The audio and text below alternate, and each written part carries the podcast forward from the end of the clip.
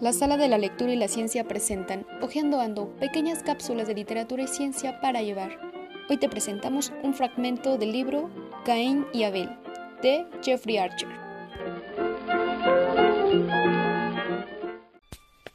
18 de abril de 1906, Sloan, Polonia. La mujer no dejó de gritar hasta que murió. Fue entonces cuando empezó a gritar él.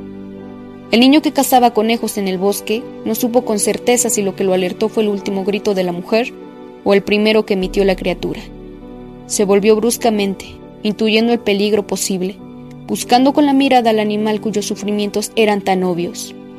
Nunca había sabido que existiera un animal que chillara de ese modo. Se encaminó cautelosamente hacia el lugar de donde había partido el ruido.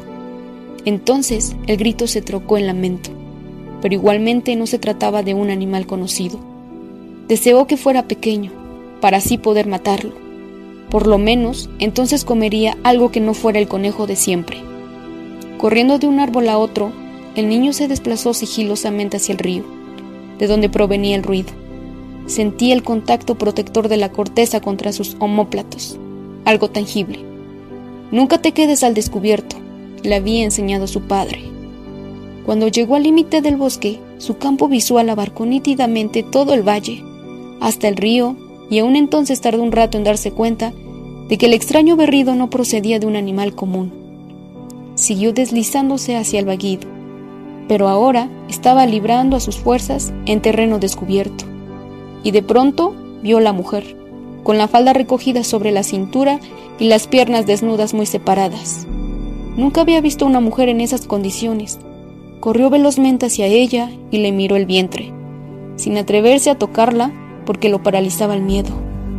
Allí, entre las piernas de la mujer, yacía el cuerpo de un animalito rosado, húmedo, sujeto por algo semejante a una cuerda. El joven cazador dejó caer los conejos recién desollados y se hincó de rodillas junto a la criatura diminuta. La miró un largo rato, al helado, y después volvió los ojos hacia la mujer. Inmediatamente lamentó haberlo hecho.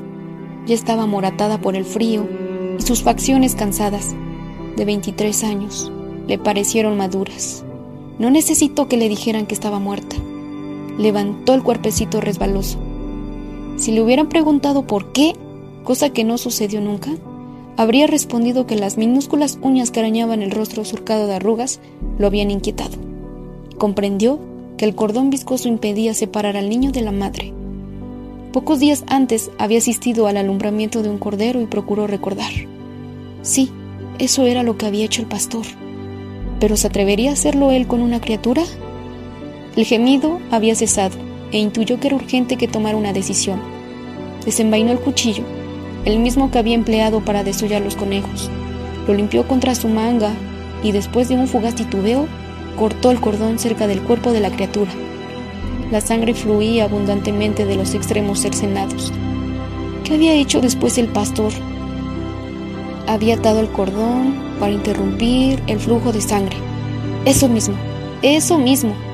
Arrancó un puñado de hierba y confeccionó apresuradamente un nudo tosco alrededor del cordón. Después alzó al pequeño en brazos, se puso en pie lentamente y dejó atrás tres conejos muertos y una mujer difunta que había parido a ese niño. Antes de volverle definitivamente la espalda a la madre, le juntó las piernas y le bajó el vestido sobre las rodillas. Le pareció que eso era lo que correspondía hacer. ¡Santo Dios! exclamó en voz alta. Era lo primero que decía siempre cuando acababa de hacer algo muy bueno o muy malo. Aún no sabía con certeza en cuál de las dos categorías inscribía su última acción. Luego el joven cazador echó a correr hacia la cabaña donde sabía que su madre debía de estar preparando la cena. Solo esperaba a los conejos, y todo lo demás lo encontraría listo. Se estaría preguntando cuántos había cazado ese día. Con ocho bocas para alimentar, necesitaba por lo menos tres. A veces él se las ingeniaba para llevar un pato, una oca o incluso un faisán que se había escapado de la hacienda del varón, donde trabajaba su padre. Esa noche había atrapado un animal distinto, y cuando el joven cazador llegó a la cabaña, no se atrevió a apartar de su presa ni siquiera una mano, de modo que pateó la puerta con el pie descalzo hasta que su madre la abrió. Le tendió la ofrenda en silencio. Ella no atinó a coger la criatura inmediatamente, sino que se quedó inmóvil, con una mano sobre el pecho, contemplando el lastimoso espectáculo. ¡Santo Dios! murmuró y se persignó. Escrutó el rostro de su madre, buscando una señal de complacencia o de ira. Sus ojos reflejaban una ternura que el niño nunca había visto en ellos. Comprendió que lo que había hecho debía ser algo bueno. ¿Es un bebé Matka? Es un niñito, respondió su madre, sintiendo tristemente con la cabeza. ¿Dónde lo encontraste? A la vera del río, Matka, dijo él. ¿Y la madre? Muerta. Ella se persignó nuevamente. Pronto, corre y cuéntale a tu padre lo que ha sucedido. Él encontrará a Úrsula Boinac en la finca y tú los guiarás a los dos hasta donde está la madre. Cuida que después vengan aquí. El joven cazador le entregó la criatura a su madre.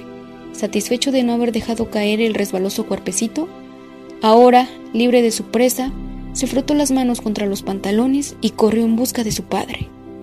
La madre cerró la puerta con el hombro y llamó a su hija mayor para que pusiera la olla en el fuego. Se sentó en un taburete de madera. Se desabrochó la blusa y tendió un pezón extenuando hacia la boquita fruncida. Sofía, su hija menor, de solo seis meses, tendría que privarse de la cena. Pensándolo mejor, toda la familia tendría que privarse de ella. ¿Y para qué? preguntó la mujer en voz alta desplegando un chal alrededor de su brazo y del bebé. Pobrecillo, mañana estarás muerto. Pero no le comunicó estos sentimientos a la anciana. Cuando la comadrona lavó el cuerpecillo y se ocupó del cordón umbilical retorcido, a última hora de esa noche, su marido observaba la escena en silencio. Cuando en la casa entra un huésped, entra Dios, dictaminó la mujer, repitiendo el viejo proverbio polaco. Su marido escupió, que se lo lleve el cólera. Ya tenemos suficientes hijos propios. La mujer fingió no oír mientras acariciaba los ralos cabellos oscuros que cubrían la cabeza de la criatura. ¿Cómo lo llamaremos? preguntó la mujer, mirando a su marido. Él se encogió de hombros. ¿Qué importa? No necesitará nombre cuando lo entierren. 18 de abril de 1906, Boston, Massachusetts. El médico alzó al recién nacido por los tobillos y le dio una palmada en las nalgas. El bebé rompió a llorar. En Boston hay un hospital en el que atienden sobre todo a quienes sufren las enfermedades propias de los pudientes, y en algunas circunstancias especiales se condesciende a atender el parto de los nuevos ricos. En el hospital, las madres no gritan, y ciertamente no dan a luz completamente vestidas. Eso no es lo correcto. Un hombre joven se paseaba de un lado a otro frente a la sala de partos. Dentro, dos obstetras y el médico de la familia estaban en plena faena. Este padre no era partidario de correr riesgos con su primogénito. Los dos obstetras cobrarían altos honorarios solo por asistir como testigos. Uno de ellos, que tenía puesto el smoking bajo la bata blanca, debería asistir más tarde a una fiesta, pero no podía darse el lujo de ausentarse en ese alumbramiento. Previamente los tres habían echado suertes para determinar cuál de ellos asistiría a la parturienta. Y le había correspondido hacerlo al doctor Mackenzie, médico de cabecera de la familia. Un hombre confiable, seguro, pensó el padre mientras se paseaba por el corredor, aunque en verdad no tenía motivos para estar ansioso. Esa mañana Roberts había conducido a su esposa Anne hasta el hospital en el coche de punto. Ella calculaba que era el vigésimo octavo día de su noveno mes. Los dolores del parto habían empezado poco después del desayuno, y a él le habían asegurado que el alumbramiento no se produciría hasta que acabara la jornada en el banco. El padre era un hombre disciplinado y no creía que existiera ningún motivo para que un parto alterara su vida ordenada. Sin embargo, seguía paseándose. Las enfermeras y los médicos jóvenes pasaban apresuradamente a su lado, conscientes de su presencia, bajando la voz cuando estaban cerca de él, para volver a alzarla cuando se hallaban fuera del alcance de sus oídos. Él lo notaba porque siempre todos lo trataban así. La mayoría de ellos nunca lo habían visto personalmente, pero todos sabían quién era. Si era un hijo, un varón, probablemente él construiría el nuevo pabellón de pediatría que el hospital tanto necesitaba. Ya había levantado una biblioteca y una escuela el futuro padre trató de concentrarse en la lectura del periódico vespertino. deslizando la vista sobre las palabras, pero sin asimilar su significado. Estaba nervioso, incluso preocupado. Ellos nunca entenderían que tenía que ser un varón, un varón que algún día lo sustituiría él como presidente del banco. Cogió el Evening Transcript. Recordó la primera página y volvió a ella. El peor terremoto de la historia de los Estados Unidos. San Francisco devastada. Por lo menos 400 muertos.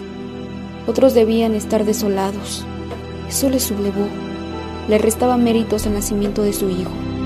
La gente recordaría que ese día había sucedido otra cosa. Nunca se le ocurrió pensar, ni siquiera fugazmente, que podría tratarse de una niña. Caín y Abel, la obra más aclamada de Jeffrey Archer, despeja cualquier duda sobre por qué es el autor más vendido en Inglaterra y uno de los autores más leídos en el mundo. Un libro absorbente que abarca más de 60 años, la historia de dos poderosos hombres unidos por el odio que todo lo consume, congregados por el destino para salvarse y destruirse el uno al otro.